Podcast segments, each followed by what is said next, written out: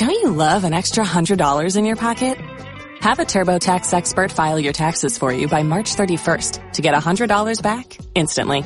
Because no matter what moves you made last year, TurboTax makes them count. That means getting $100 back and 100% accurate taxes only from Intuit TurboTax. Must file by 331. Credit only applicable to federal filing fees with TurboTax full service. Offer can be modified or terminated at any time.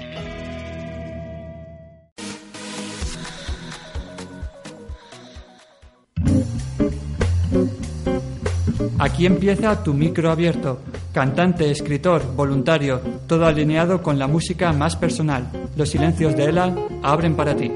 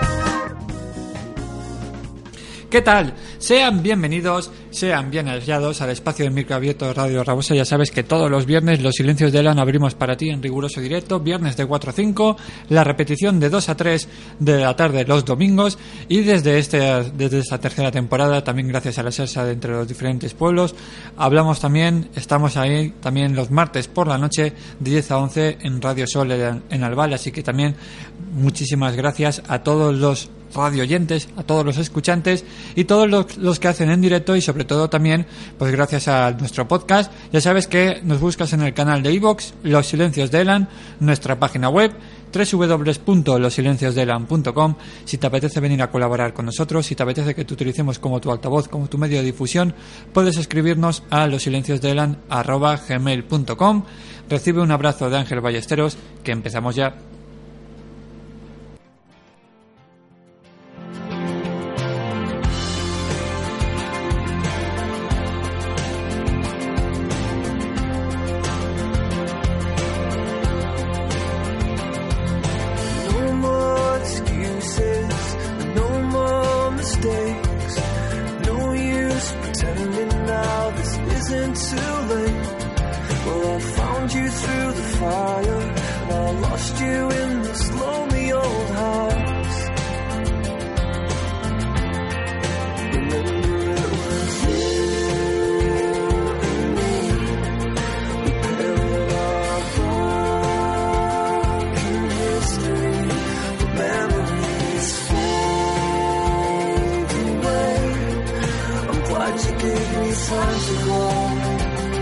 Because I'm just fine living all.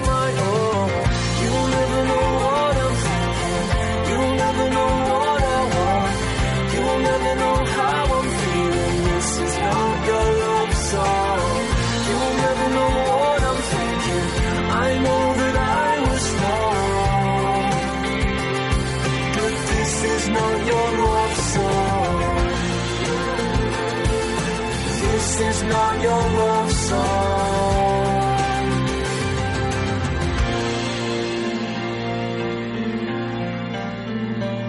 So I tore out the pages from the story of our lives. It tore me down to pieces when I finally realized you're just an education, a lesson learned without knowing why.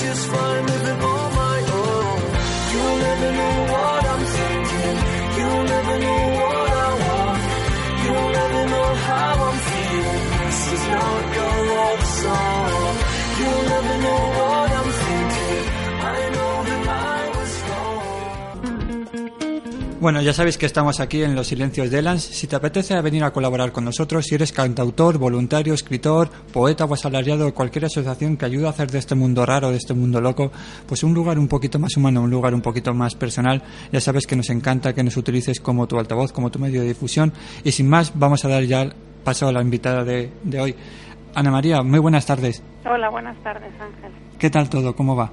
Bien. Bueno, antes que nada decir que normalmente ya sabéis que solemos eh, dar voz ¿no? a, aquellas asociaciones pues, más locales, ¿no? más a nivel local. Pero hoy me hace especial ilusión porque que sepas que a pesar de llevar tres temporadas aquí, vas a ser la primera invitada que, que entrevistamos a nivel, a nivel nacional, desde Madrid. Corrígeme si me equivoco. Sí, sí, sí, estamos en Madrid nosotros, pero somos aso- asociación nacional. Con lo cual, mira, me hace especial ilusión, aparte de, de conocernos, aunque sea radiofónicamente, eh, también, pues mira, eres la primera invitada, como bien digo. Pues fenomenal, qué. La verdad es que nos hace especial y tenemos ilusión y sobre todo también especial eh, curiosidad interés pues conocer un poquito más acerca de, de de la asociación ALDE. Corrígeme si me equivoco, Ana María. Eh, la, la página web es www.distonia.org. Sí, es correcto. Vale, perfecto. Así para que aquellos que nos estén escuchando en directo o bien los que lo hagan a, a raíz del podcast más adelante, pues pueden encontrar toda la información eh, sobre lo que vamos también a ir co- conociendo un poquito más pues acerca de, de ellos. Y la, pre- la primera pregunta, Ana, es obligada. Cuéntanos un poquito la distonía, ¿qué es? A ver, la distonía es el nombre que se le da a un conjunto de enfermedades neurológicas y a sus síntomas. Eh, es un trastorno que afecta a los músculos del cuerpo creando contracciones involuntarias, pueden ser contracciones sostenidas o, con- o contracciones de tipo espasmódico que provoquen movimientos. Entonces, lo, quizá lo más curioso es que se trata de contracciones mu- eh, musculares involuntarias en músculos que por lo normal son de control voluntario. Eh, Entonces, al existir este desorden neurológico, la persona afectada la mayor parte de las veces no puede relajar una contactura, no puede cambiar una postura eh, y entonces pues produce eso, o bien contracciones em, con movimientos o bien incluso deformidades musculares que pueden llegar incluso a, producir dolor. Depende también de, porque se puede dar en, en varias zonas del cuerpo, en varios grupos musculares distintos y entonces pues más o menos cada distonía recibe un nombre dependiendo de qué zona se ve afectada. Hablamos de, de una enfermedad o, o un englobe de, de varias enfermedades que tienen cura actualmente, Ana. No. Eh, la distonía hoy por hoy se considera una enfermedad crónica. Eh, lo que existe son tratamientos que buscan paliar los síntomas, buscan reducir los síntomas, reducir el grado de afectación, sobre todo pues a nivel de calidad de vida de las personas, pero son tratamientos que no, no consiguen una mejora permanente. Pueden paliar los síntomas durante un periodo mientras el fármaco esté actuando, pero ese fármaco hay que volverlo a, emplea- a- a aplicar. Y bueno eh, lo que sí eh, lo que sí te puedo comentar por ejemplo es que se habla mucho en la literatura lo pregunta mucho la gente que llama a pedirnos información de casos que aparentemente se han curado. Los neurólogos lo, lo denominan eh, remisión de los síntomas ex- exclusivamente se trata de casos en los que por algún motivo desaparecen los síntomas y entonces aparentemente la persona siente que está curada, pero puede volver a aparecer. De hecho, nosotros conocemos casos que han estado con los síntomas inactivos durante varios años y de repente vuelve a aparecer la distonía, lo cual reafirma lo que hoy por hoy afirman los médicos, que es crónica de momento. Claro, muchas veces puede dar la sensación de que, de que los mismos síntomas a, raíz de la medicación ceden, ¿no? pero en el fondo nunca se acaban de ir. No, no. La... Hay casos que responden muy bien al tratamiento. Los tratamientos, te cuento un poco si Sí, sí, quieres, sí. Eh, es- lo que perdona, se busca es... Ana, Dime. esto es como, como dice aquel, el programa es tuyo, así que tranquilamente puedes contarnos lo que quieras. Bueno, me vas guiando tú un poco Sí, por sí. lo que te parezca más Tra- interesante. tranquila, tranquila. El- los tratamientos, como te digo, buscan eh, actuar directamente sobre los síntomas. Entonces, eh, se- inicialmente se utilizaban principalmente fármacos relajantes o fármacos eh, que van contra las convulsiones, fármacos muchas veces similares a los que se utilizan en Parkinson, en epilepsia. Eh, lo que ocurre es que, claro, al ser tra- eh, tomados de forma oral, pues no actúan exclusivamente sobre el músculo afectado o sobre el grupo de músculos afectados, sino sobre todo el organismo. Y desde hace unos años el principal tratamiento son unas inyecciones que son infiltraciones de toxina botulínica. La toxina botulínica se infiltra directamente en el músculo afectado y lo que consigue es relajar el músculo. eh, en cada paciente de forma diferente. Los pacientes responden de forma muy distinta, igual que están afectados de forma muy distinta. Hay pacientes en los que produce unos efectos fantásticos la toxina y durante cuatro meses o tres meses están casi sin síntomas y hay pacientes que únicamente relajan un poco la contractura y bueno mejora ligeramente su calidad de vida. Pero como te decía esto no es permanente. Una vez que la toxina ha desaparecido del organismo los síntomas vuelven a aparecer y hay que volverla a infiltrar. Hablamos de, de gente o, de afectados de que pueden hacer eh, vida normal, Ana, o a raíz de, de los nervios o a raíz de, de algún tipo de alimentación o algún tipo de medicación, pueden estar esos síntomas más o menos notorios. A ver, eso varía mucho en, en cuál sea el tipo de distonía que tengan las personas y en el grado de afectación. Eh, los tipos de distonía pueden ir, pues, por ejemplo, por decirte las más frecuentes, la distonía cervical. Los músculos afectados eh, son los músculos del cuello y de los hombros, con lo cual producen, pues, por ejemplo, un giro de la cabeza o incluso una elevación del hombro eh, la distonía que se llama calambre del escribiente, que afecta a los músculos de la mano o del brazo y puede pues contraer la mano de forma que no puedan escribir o no puedan escribir en un ordenador o coger cosas. Eh, hay otra distonía que se llama blefaroespasmo, que afecta a los músculos que, que tenemos en los párpados y esa causa, por ejemplo, el cierre de los ojos de forma involuntaria. Entonces, claro, depende en qué nivel, hasta qué, en qué grado esté afectada la persona, el, el tipo de vida que va a poder continuar haciendo. Hay gente que efectivamente, bueno, pues con un giro más o menos leve de cuello puede continuar trabajando, puede continuar desplazándose y haciendo su vida normal. Gente que si son los ojos los que se le cierran, eh, si se le cierran poco, más o menos se defiende, pero hay gente que se ve muy, muy incapacitada. Si los ojos se le cierran completamente, es gente que no puede andar por la calle sin ayuda. Si hablamos, por ejemplo, de, de la distonía generalizada, que también existe y afecta a varios grupos musculares del cuerpo, puede afectar al cuello, a los brazos, a las piernas. Entonces es gente que necesita ayuda para muchísimas cosas. Claro, luego ya, como, como en todas las enfermedades, la afectación a nivel individual es cada una un, un mundo, ¿no? Muy, muy distinta. Muy... Efectivamente, aparte de los síntomas físicos, que además, eh, como ya te señalé en su momento, yo no soy médico, yo soy la psicóloga de la asociación. Pero te veo muy bien puesta e informada, ¿eh? Bueno, yo llevo 13 años trabajando aquí, con lo cual algo sé. y entonces, aparte de la, como te decía, de la, del grado de afectación físico de cada persona, lo que es importantísimo tener en cuenta en casi cualquier enfermedad, pero en una enfermedad de estas características mucho, es que cada uno tenemos una forma distinta de enfrentarnos a las situaciones. Lo que me ocurra a mí, si te ocurre a ti, no lo vamos a vivir y a sentir de la misma manera. Entonces, eh, dos personas con un mismo tipo de distonía pueden sentirse limitadas de forma diferente y efectivamente verse limitadas en su vida diaria de forma muy distinta. Claro. La verdad es que eh, a la hora de plantear, Ana, a la hora de plantear el tema de la ayuda, la ayuda eh, terapéutica, la verdad es que cómo, cómo consigues hacer eh, sabiendo que, mm, o sea, plante- plan- plantearle al enfermo que su enfermedad no va a tener cura, o sea, puede tener mejoría, pero no cura. ¿Cómo, cómo planteas a la- los tratamientos? ¿Cómo se plantea o cómo se plantea esa ayuda? A, a- A la ayuda psicológica. eh, ¿te sí, sí, más, Sí. más enfocada en tu campo. Claro, vamos a ver, eh, mi, mi objetivo con los pacientes o mi trabajo con las personas que vienen a vernos depende también del momento en que se encuentren. Hay personas que vienen cuando les acaban de diagnosticar, con lo cual, pues en ese momento a lo que más les tienes que ayudar es, aparte de darles información, pues a aceptar la, la nueva situación en la que se encuentran. Es un cambio muy drástico en su vida, incluso cuando los síntomas son muy leves. El- la idea de que tienes una enfermedad crónica es muy difícil de aceptar, de aceptar, perdón. Entonces, por ejemplo, en ese momento lo que lo principal a lo que les tienes que ayudar es a aceptarlo y adaptarse a su nueva situación.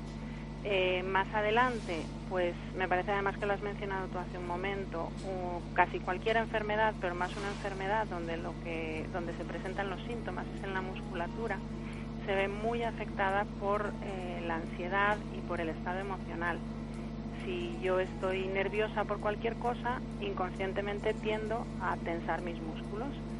Si yo lo hago, no ocurre nada porque yo no tengo distonía. Pero una persona con distonía que tense de más sus músculos, después no es capaz de relajarlos con la misma facilidad que yo. Entonces tienen que apren- eh, aprender estrategias, tienen que aprender técnicas para controlar sus reacciones a las situaciones que les pueden provocar ansiedad o para relajar y disminuir esa, esa reacción una vez que ya se ha presentado. Depende mucho de, pues eso, de la fase en la que se encuentre cada uno y, y de cómo le esté afectando a su vida. Lo que pasa es que, Ana, es complicado, me imagino, ¿no? El, el, el- el aceptar como paciente. Te hablo desde el punto de vista, bueno, yo no, no, no sé, si te- no sé si lo sabes, siempre lo comento, yo soy enfermero. Sí. Eh, entonces, a la hora de, de- de plantear tratamientos o a la hora de plantear, eh, digamos, esa ayuda por parte de- del personal sanitario hacia, hacia el paciente o hacia el enfermo, la verdad es que resulta, o sea, la manera de abordarlo o la manera de enfocarlo resulta diferente si sabes que es una, una enfermedad que en un momento determinado puede tener cura y sabes que es un tratamiento, estamos hablando de un periodo determinado, a que si es un- una enfermedad que sabes que, que siempre va a estar ahí acompañándote, va a ¿no? estar contigo, efectivamente. Claro, que al- al- el abordaje, digamos, terapéutico como profesional, la verdad es que resulta también distinto, ¿no? Y, y- Es, es muy distinto, efectivamente, porque no tiene una fecha de finalización lo que les está ocurriendo. No les puedes decir ten paciencia que se va a solucionar Claro. o utiliza estas estrategias hasta que la situación cambie. Lo que ocurre es que eh, una cosa que yo digo mucho, que es que por suerte o por desgracia el ser humano se habitúa a prácticamente todo, a lo bueno y a lo malo. en eso estoy de acuerdo completamente contigo. Efectivamente, entonces eh, hay ocasiones en las que a las personas que vienen a la asociación y que precisamente lo que te dicen es yo no puedo vivir así, yo no puedo continuar con una enfermedad que nunca va a desaparecer. Eh, lo que hace falta que ellos vayan comprendiendo, no tanto uno convencerles, sino que ellos vayan observando en su vida, lo primero es que sí son capaces de adaptarse. Se trata de un cambio en tu vida pero no un cambio que te impide continuar. Sencillamente eh, tienes que hacerlo de una forma diferente. Tienes que utilizar recursos distintos, tienes que utilizar trucos distintos y tienes que aprender a vivir de una forma diferente. Mm. Cosa que en el fondo todos hacemos desde que nacemos hasta que nos morimos. Constantemente estamos cambiando y adaptándonos. Y, eh, como te digo, nos habituamos. Lo que nos parece sumamente negativo cuando nos acaban de dar un diagnóstico y nos hace pensar y repetirnos que no vamos a poder vivir así, que no lo vamos a poder soportar, llega un momento que la reacción ya no es lo mismo, porque ya no es la misma, porque te has acostumbrado a que Claro. esa situación esté ahí. No acostumbrado hasta el punto de que no te importa, pero sí tu reacción no es tan extrema, tu reacción emocional no es tan extrema y por lo tanto llega un momento que efectivamente sigues buscando solución, sigues eh, yendo de médico en médico o buscando información a ver si surge algo nuevo, sigues afirmando que preferirías no tener la enfermedad, pero te das cuenta de que poder puedes continuar. Claro, de que puedes vivir con, con ello, Claro. ¿no? Es- Lo incorpora, digamos, a, a- a tu día a día. Efectivamente. Centrándonos también, Ana, que por eso también me gustaría, me, me- me gustaría aprovechar la llamada, es el tema de, de la asociación. En tu caso, comentabas antes que llevabas aquí 13 años trabajando. Sí. Vale, cuéntanos un poquito pues la asociación, cómo surge, por qué surge. Mira, la asociación existe desde el año 1991. La crearon un grupo de afectados, eh, ayudados por un neurólogo de aquí de Madrid, eh, pues principalmente para unir experiencias, compartir información y, y un poco de apoyo. Pues un grupo de personas que se, se encontraron de algún modo, pero eh, afectadas de una enfermedad que prácticamente nadie conocía. En esa época incluso muchos especialistas no la conocían o no lo conocían tan en profundidad. Y, y entonces, pues desde ese año, creado exclusivamente por familiares y afectados, ha ido evolucionando hasta ahora, pues ya con profesionales incorporados al, a la asociación y eh, llevada realmente pues por afectados y sus familiares. Aquí hay una junta directiva que son todos afectados, colaboran voluntariamente con la asociación y dedican parte de su tiempo a, a trabajar y continuar avanzando todo lo que podemos. Ujú. Habla- no sé si, te- si tienes el dato por ahí, Ana, el número de afectados que, que existen con esta, con esta patología. El número de afectados no se sabe exactamente. Se calcula que habrá unas 20.000 personas en España. Lo que ocurre que probablemente muchas de esas 20.000 personas no estén correctamente diagnosticadas. Este era uno de los principales problemas cuando se creó la asociación. Ujú. Había muchas personas que estaban diagnosticadas de otra enfermedad. Se les diagnosticaba Parkinson o se les diagnosticaba cualquier otro trastorno, eh, incluso trastornos psiquiátricos, porque no se comprendía qué era lo que les ocurría. Y nosotros hemos llegado a ver a gente que pasaba 10 años diagnosticada de otra enfermedad hasta que de repente, según ha ido evolucionando el conocimiento de, de la distonía, pues se le ha pasado un diagnóstico de distonía. Es que me, me lo, me lo has quitado, mira, justo de la cabeza, porque conforme estoy hablando contigo, estaba pensando en enfermedades neurodegenerativas también, que, que, que van, que el- la que la primera que se me venía a la cabeza precisamente era el Parkinson. Yo digo, Claro. muchas veces a la hora del diagnóstico, que siempre nos, nos gusta a todo el mundo y en especial al, al personal médico ponerles las etiquetas, ¿no? Y, y darle el, el nombrecito a, Sí. a la enfermedad, es, yo digo, a la hora de diagnosticar, claro, se, se puede pasar con la, con la confusión con otro tipo de enfermedades. Claro, te digo que hace años ocurría muchísimo. Eran personas que se les diagnosticaba de otras cosas o se les decía que tenían un trastorno psiquiátrico, porque además en las pruebas que se hace a los pacientes de distonía, normalmente la frase que te dicen todos cuando llaman es, me han dicho que todo está bien, Hmm. que no aparece nada en las pruebas. Efectivamente, no hay ninguna prueba médica que, que tenga un dato que confirme que se padece distonía, sino todo lo contrario. Se descartan otras patologías y se diagnostica distonía. Entonces, claro, eso da lugar a muchos a muchas confusiones, pero por ejemplo, desde que surgió la asociación, como te digo, que igual tardaban una media de 7 8 años en ser diagnosticados, hoy en día en un año las personas que comienzan a presentar síntomas tienen un diagnóstico. Que ya es que, que ya es que lo cual el avance en cuanto al Ya tiempo ya es distinto. Para un paciente es un tiempo eterno. No, se- eso lo- lo- yo creo eh, que todo el mundo hemos padecido aquí alguna enfermedad que en alguna vez nos han dicho en algún momento determinado o tienes, mira, tienes un, un- un el típico es, eh, caso con el, el virus, ¿no? Que afecta al Sí. estómago, pues hasta que te descubren que verdaderamente, mira, pues es que al final ha sido un virus que te ha afectado y eso te ha producido que las defensas patabín patabán. Pues claro, esa, esa sensación, ¿no? O sea, ese tiempo de espera se hace, vamos, Se hace infernal. Con lo cual, Pero de- bueno, comparado con cómo se empezó, es un cambio importante. no, no, más, más de verdad. Hablamos, Ana, eh, ¿cuántas, ¿cuántos socios o cuánta gente está colaborando actualmente con, con la asociación? Pues mira, socios hay unos 650. La mayoría son afectados de distonía o familiares y algunas personas pues que han tomado contacto con la enfermedad por alguna persona conocida y por colaborar se apuntan, pero la mayoría son afectados y sus familiares. Lo que ocurre es que lo mismo, por el mismo desconocimiento de la enfermedad, pues eh, tampoco se conoce mucho la existencia de la asociación. Entonces tampoco todos contactan con nosotros. Hombre, ya me imagino que, que en el fondo también te voy a decir una cosa, ¿eh?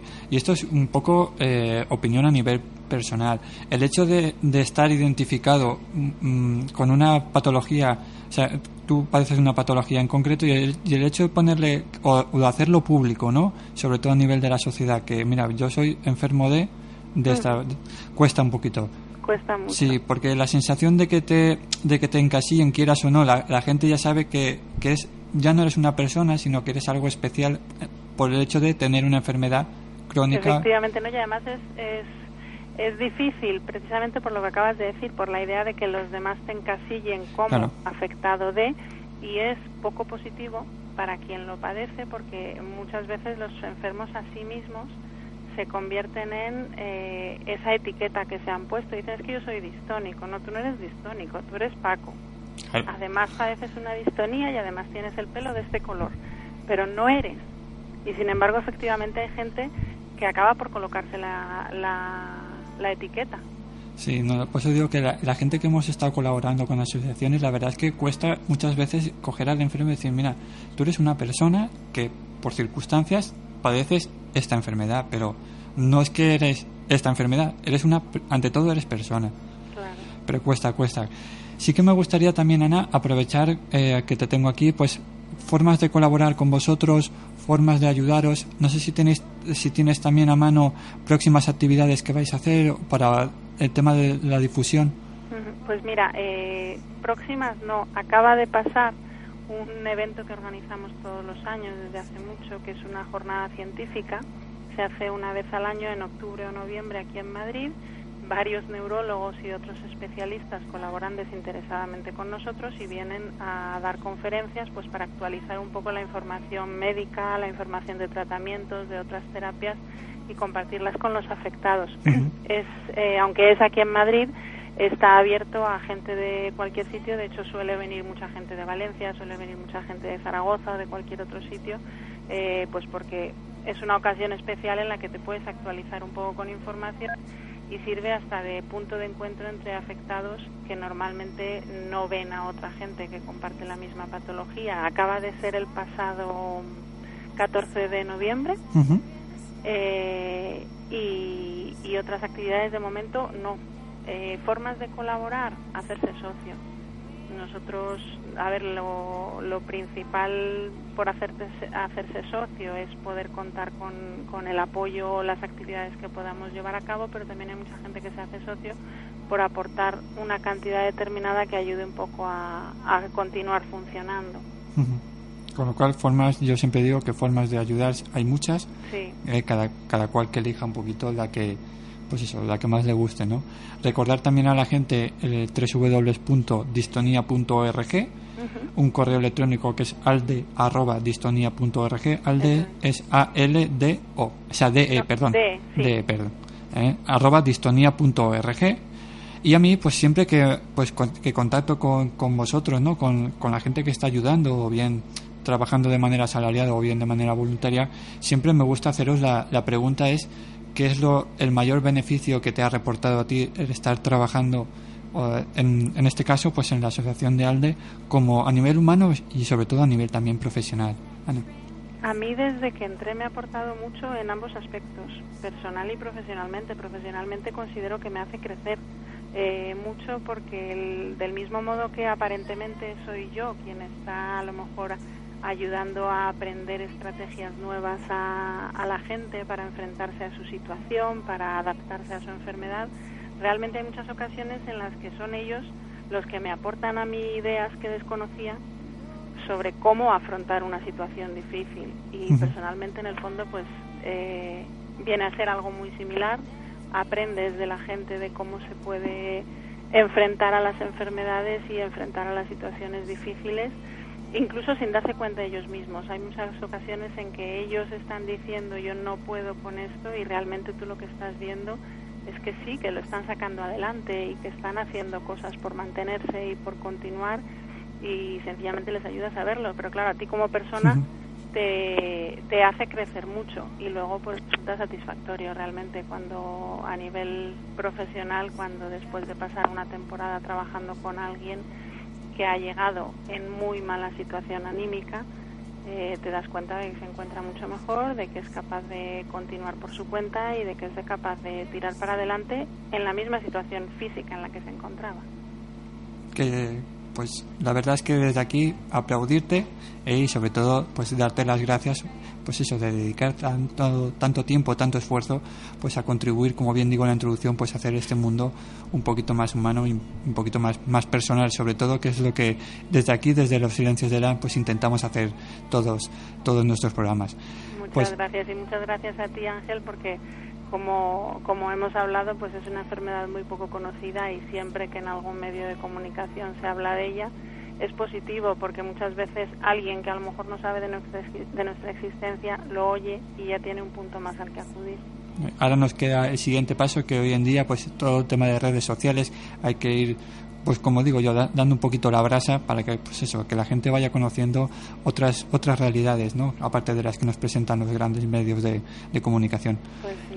pues Ana María de verdad agradecerte de todo corazón pues tu presencia hoy aquí en, en los silencios de Elan. Decirte que aquí tenéis la, la puerta abierta pues para cualquier medio de difusión que queráis tener de aquí a- en el futuro.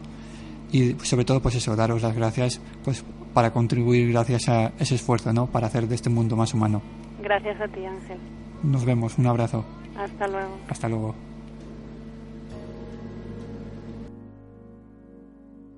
Pues ya sabéis que estamos aquí en Los Silencios de Elan. Si te apetece venir a colaborar con nosotros, puedes escribirnos a losilenciosdeelan.com.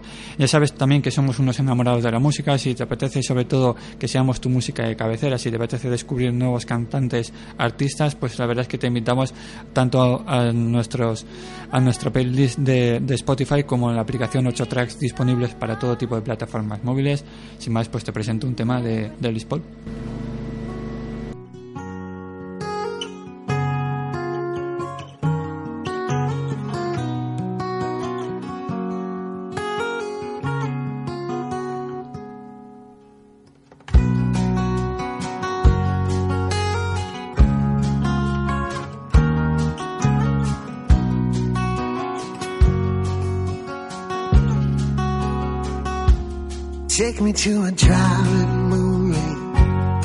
Put your body right next to me.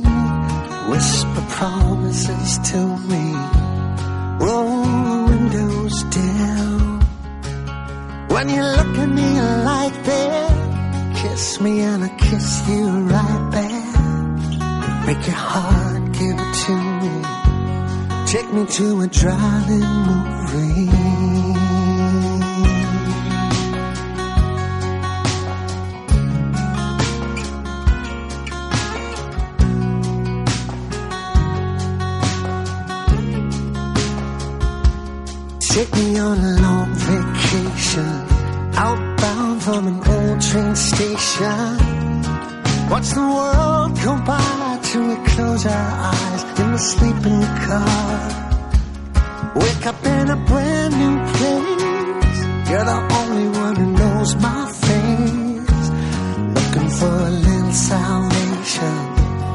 Take me on a long vacation. Take me, take me. Mm, take me, take me. Take me on a roller coaster. Wanna feel my heart turn over. Till I'm upside down, can't touch the ground. There's no gravity. My blood rush just like the first time we touched. I wanna fall over and over and over. Take me on a roller coaster. Take me, take me. Doesn't matter where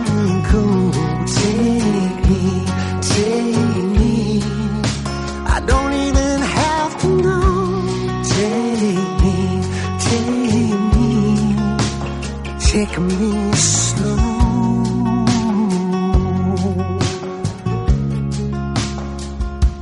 Take me to a driving movie. Slide a little closer to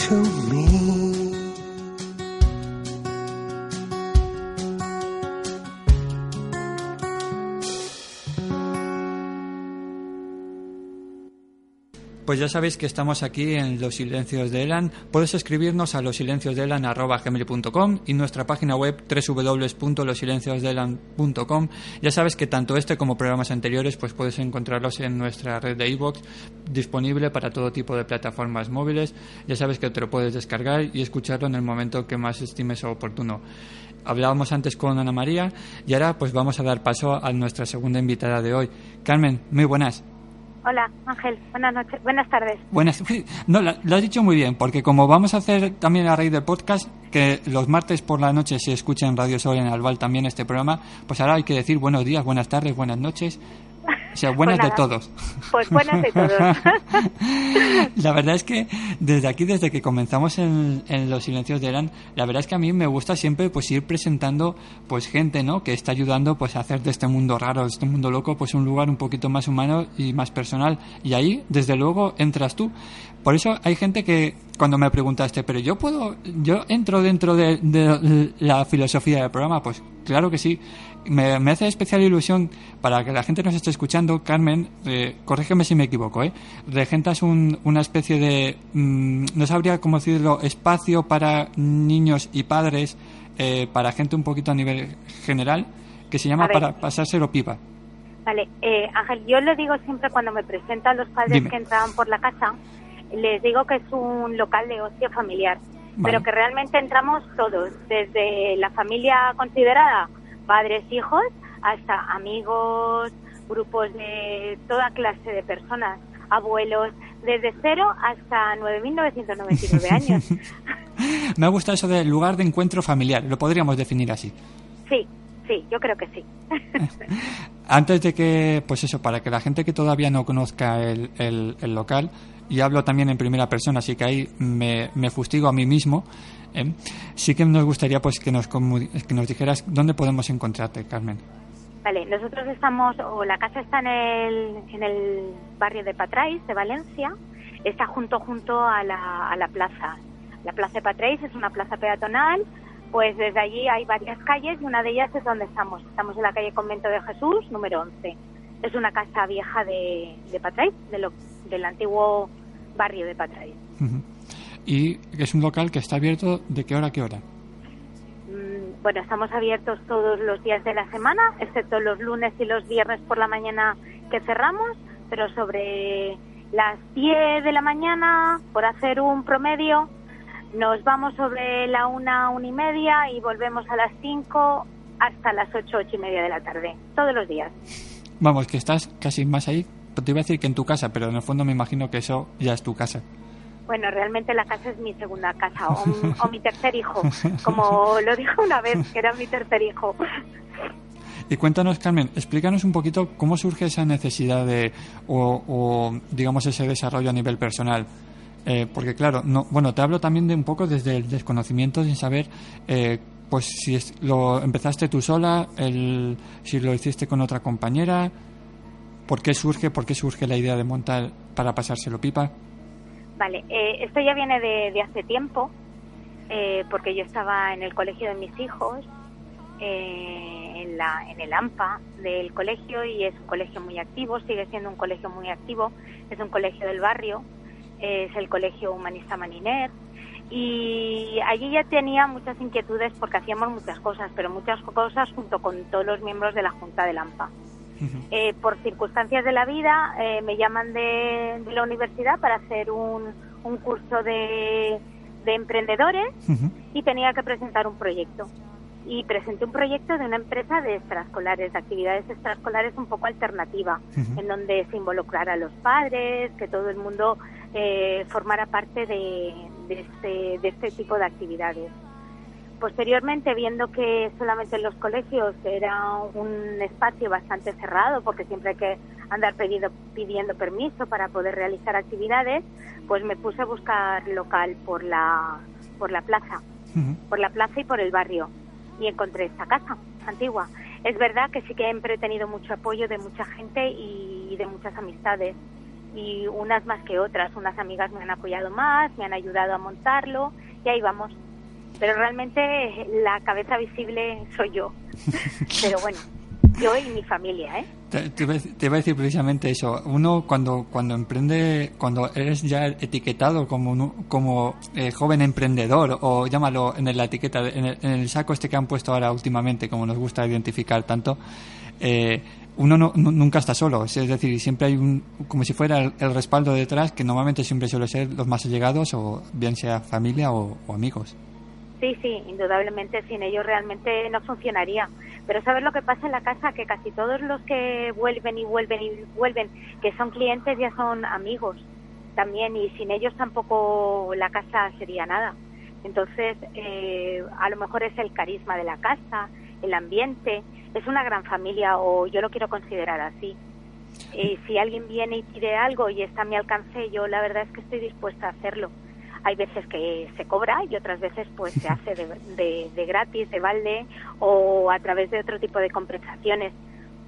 Un beso de un niño, un abrazo, yo que sé, o un agradecimiento de alguien siempre suele ser mucho más beneficioso que, que, que un euro, dos euros o tres euros. No, pero tampoco hay que ruborizarse por el, hecho de, comentar que también, oye, la gente en el fondo también tiene que vivir. A fin y a la postre, cuando uno pone tonto, me imagino que en tu caso también lo habrás tenido que hacer, cuando pone ya tanto esfuerzo, ya no solamente a nivel humano, sino también a nivel económico, pues claro, en el fondo uno lo que quiere vivir es también de esto y al fin y a la postre, pues intentando hacer, pues eso, hacerlo un poquito, hacer su vida un poquito más, más humana, ¿no? Más, más de, de compartir con los demás. Sí, sí, y bueno, yo es mi intención. No te voy a decir que no quiera eh, sacar un poco de, de No, dinerito y de sueldo por para, eso- por eso te para digo. este proyecto tirar adelante. Pero bueno, también hay otras compensaciones, es lo que te digo. Pues vienen clientes, les ofreces el espacio para hacer cualquier cosa. Y eh, cuando ofrezco yo el espacio para hacer cualquier cosa es, entre comillas, gratuito.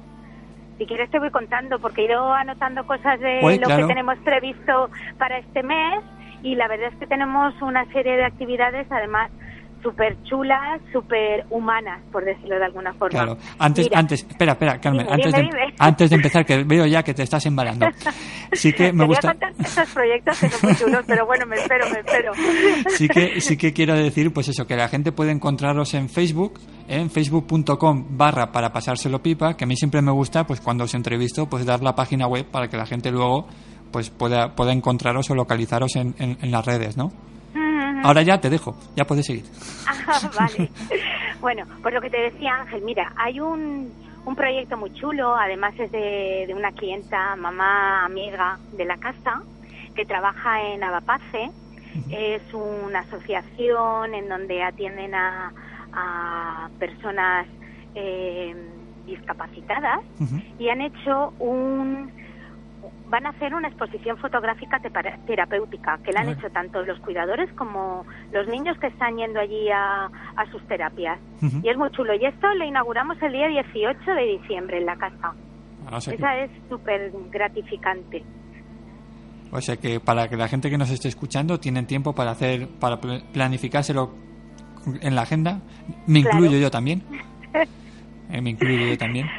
Ha- Has dicho el próximo día 18. el 18 se inaugura y estará durante todo el mes hasta el 18 de enero Vale. estará También te estoy viendo en el Facebook que tienes, hija mía, aquí la cantidad de cosas que, que te dedicas de musicalización para bebés, eh, o sea que, eh, vamos, me estaría aquí todo, todo el programa y, y ni acabaría. ¿eh? Sí, por eso te voy a decir las cosas así más del lado más humano, por decirlo de alguna forma, que tenemos, ¿vale? Vale, me callo Luego, ya. mira, el viernes que viene, el día 11, se pusieron también en contacto conmigo un, un grupo de gente que yo no los conocía, pero me pareció bastante interesante. Se llama SEDVIES, es un centro de día para, para grupos de, de niños y de juventud, por decir, adolescentes que están un poco en riesgo de, ay, ¿cómo se llama? Riesgo de exclusión, De exclusión. ¿vale? Y entonces van a venir a ayudarme a decorar la casa para Navidades. Van a hacer ellos cositas en este en este local que tienen, el centro de, de día que está en la calle Erudito Orellana, y luego van a venir a decorarme el local. Que eso también mola mucho. Anda, qué chulo. Espero ver fotos, ¿eh? También. Sí, sí, sí. Ah. y bueno, y luego eh, también vamos a hacer, y esto también entra por lo que te decía, casi todos los clientes de, de la casa, porque llevan todo todo el tiempo diciéndome que querían traerme juguetes para la casa, que me los daban, para que cuando vengan los niños habitualmente juegan, porque claro, vienen muchos niños pues se rompen, Claro. pues de vez en cuando pues me traen cositas. Bueno, pues eh, he convocado a los papis estos para que hagamos una recogida de juguetes, que lo vamos a hacer el día 9 y 10 de diciembre. Y luego, a partir del el día 14, 15 y 16, vamos a hacer un mercadillo solidario con estos juguetes, los que mejor estén. Ah, pues, Para posteriormente, con ese dinerito que recojamos y los juguetes que, que no vendamos y que también estén bien, dárselos a una asociación que se llama UPS, que es Unión de Pobles Solidarios. Y eso también lo tenemos programado para, para este mes. O sea que... Y estas son las tres cosas con lado más humano que vamos a hacer en la casa. Que, que, que no son pocas, ¿eh? Que no son pocas que no cosas. son pocas. Bueno, pero todo con ayuda de, de mis clientes, amigos, ya te digo, y de mi familia, que, que al fin y al cabo sin ellos tampoco tampoco podría hacer mucho, ¿eh? La verdad es que, Ana, ¿cuánto, cuánto tiempo lleva abierta la, la casa? ¿Hablo la casa o el lugar, el A mí, espacio? me gusta, a mí me gusta que le llamen la casa. Vale, pues, la casa. lleva, eh, se inauguró en el 2014. Hemos cumplido un año en septiembre. El 26 de septiembre cumplimos un año. O la casa cumplió un año. O la casa.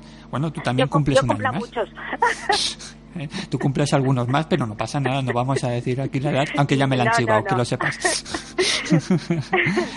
pero cuéntanos, cuéntanos un poquito, eh, Carmen, la, la, la experiencia de, de un año, o sea, del año pasado, que todavía estábamos, ahora ya según los políticos hemos salido de la crisis y esas cosas, pero cuéntanos un poquito la experiencia de, de este año que ha supuesto tanto a nivel personal, eh, ¿cómo, ¿cómo crees que ha cambiado un poquito la, la clientela barra amigos o gente que va, que va a visitar el espacio?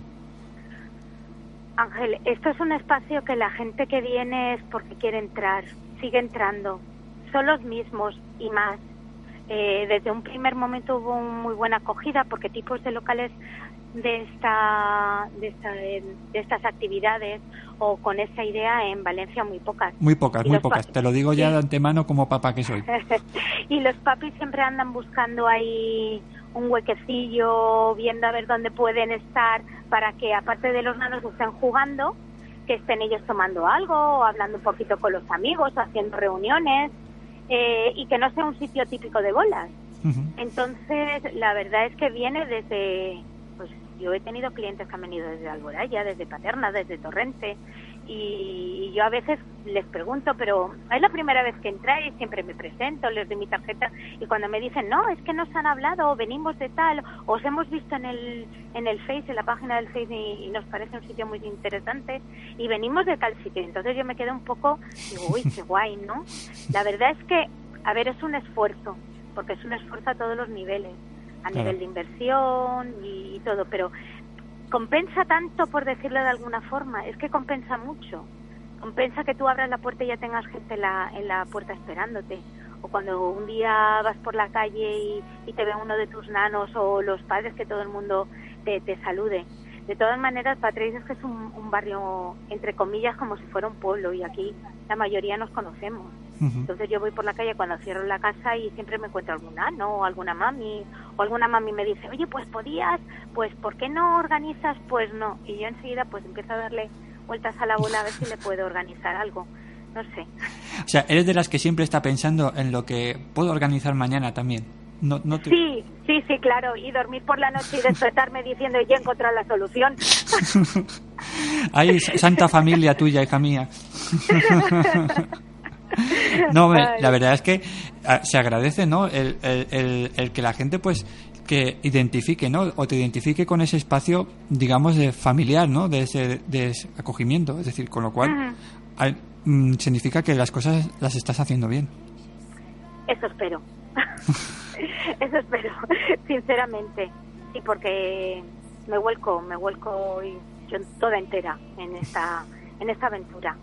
Por eso digo que a mí me gusta siempre, pues, desde aquí, desde los silencios de Alan, pues, presentar, pues, gente, ¿no? Como, como bien te decía en la introducción, que, pues, que estáis ha- haciendo, pues, pues sonreír, ¿no? A- Estáis haciendo el, el- el pues a- agrandar ese lado más humano que, que todos llevamos y no solamente a, a nivel de individuo sino como sociedad y la verdad es que es una alegría pues contar con espacios precisamente como el de para pasárselo pipa que, que es pues eso, un lugar de recogimiento y sobre todo de, de digamos de, de familiaridad no de, de sentirse a gusto Sí, eso es lo que lo que in- intento yo intento intenta la gente que, que trabaja por la mañana y por la tarde conmigo. Eh, por la mañana está mi hijo, por ejemplo, mi hijo mayor, eh, y por la tarde tengo una amiga que es mi, mi, mi brazo derecho. Si uno es el izquierdo, el otro es el derecho. Y bueno, son dos puntazos que tengo ahí que, que me ayudan muchísimo para todo, ¿eh? Para, para comernos la cabeza por hacer cosas novedosas y cuando estamos mal, porque también tenemos días mal y bueno, es una gran familia. Claro, no, me- a ver, esto, esto la- el- como aquel, no es decir, no siempre, siempre va a ser todo de color de rosa, es decir, que pues, tu- Obrero, tus ¿eh? momentos, tu- tus momentos también los tendrás. Bien. Sí, sí, aquí todo y además que todo lo, lo intentamos analizar y bueno, intentamos darle luego la vuelta a la tortilla y que, que todo lo, lo malo se convierta en bueno y que todo lo bueno se convierta en más bueno. Claro, pues yo que Eso es lo que intentamos. sí que me gustaría, pues, eh, aprovechando pues que nos están escuchando ahora en, en Almácera en directo, sí que nos gustaría, pues, este puente, si tienes alguna actividad especial, Pues mira, este puente tenemos, tengo, o tenemos, te, te digo tengo porque lo voy a hacer yo. Eh, tengo tanto el sábado como el domingo, eh, yo le he bautizado como microcuentos. Eh, voy a hacer tres, mi- tres cuentos, los cuento yo, los cuento diferentes, a uno le doy, lo leo, otro pues lo represento a través de, de marionetas, bueno, le doy una vuelta. Y esto lo tenemos, lo tengo el sábado y el domingo por la tarde, a partir de las seis. Eh, y el lunes, aprovechando que van a hacer la séptima entrega de, de la saga de Star Wars, pues su cliente eh, me comentó que por qué no hacía una fiesta. Y ahí estamos. El lunes hacemos a partir de las cinco y media una fiesta de Star Wars en donde tienen que venir el que quiera disfrazado. Pasaremos una peliculita, haremos un juego de preguntas y merendaremos. O sea que digo que y también estoy viendo que también es un lugar pues para para mamis embarazadas y pues eso Sí. eh, Sí, a estas mamis que tú has leído que voy a hacerles este mes, es que resulta que aquí en Patrais hay un boom de, de embarazos. A la vuelta de las vacaciones yo iba por la calle paseando y me veía clientas todas embarazadas de nuevo. Y entonces me pensé, digo, bueno, pues les voy a hacer una fiestuca a ellas. Bueno, puede venir quien sea, indudablemente los nanos que ya tienen mayores, y puede venir quien quiera. aunque no esté embarazada no aunque no esté embarazada, que lo Vale. mismo sale embarazada, ¿eh? que eso luego se pega. y, y les voy a hacer una, a unos un almuerzo una mañana y a otras una merienda una tarde, para que también estén, pues eso, como, como en su casa, que conozcan a más a más mamis del barrio que están embarazadas. Va a venir una amiga mía para darles una charla, bueno, pues, eso, hacer un encuentro. pues hacer un encuentro. Pues re- recordar a la gente que nos está escuchando que el miércoles 9 has dicho corrígeme si me equivoco miércoles 9 y jueves 10 la recogida pues para eh, para la unión de pueblos solidarios era Eso es, Unión Vale. de Pobles Solidaris, muy bien. Así recogida de juguetes. exacto. Y, y os pueden encontrar en la calle Convento de Jesús número 11 Eso es, ¿Eh? ahí estamos. Vale, y la página web, la recuerdo, es facebook.com barra para pasárselo pipa, todo junto. Eso es. Pues Carmen, agradecerte desde aquí el, el haber colaborado también con nosotros, decirte que aquí tienes tu casa para lo que para lo que necesites y quieras difundir y desde aquí me comprometo a visitarte y a conocernos. A ver si es verdad. bueno, espero a todo el mundo que quiera pasárselo por la casa. Ya te he dicho que es un espacio que la puerta está siempre abierta, aunque cuesta un poco abrirla porque es una puerta de cristal y cuesta bastante abrirla para que los nanos no se nos salgan corriendo. Y pero está abierta para todo el mundo que quiera que quiera pasar. Pues agradecerte Carmen de corazón tu participación hoy aquí en Los Silencios de Elan y decirte que pues eso, dar, dar- darte las gracias pues para hacer por hacer este mundo más más humano. Muchas gracias Ángel por invitarme. Un abrazo Hasta muy pronto. fuerte. Hasta, hasta Hasta pronto. pronto.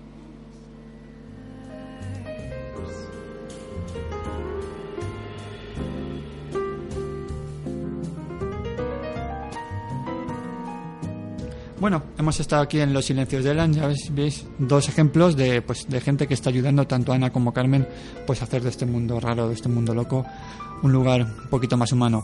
Si te apetece que te utilicemos como tu medio de difusión, puedes escribirnos a losilenciosdelan.com y nuestra página web www.losilenciosdelan.com. Recibe un abrazo de, de Ángel Ballesteros. Este y otros programas los puedes encontrar en nuestra red de iVoox. Sin más, recibe un abrazo de Ángel Ballesteros y nos vemos en una nueva edición de Los Silencios de Elan. Adiós.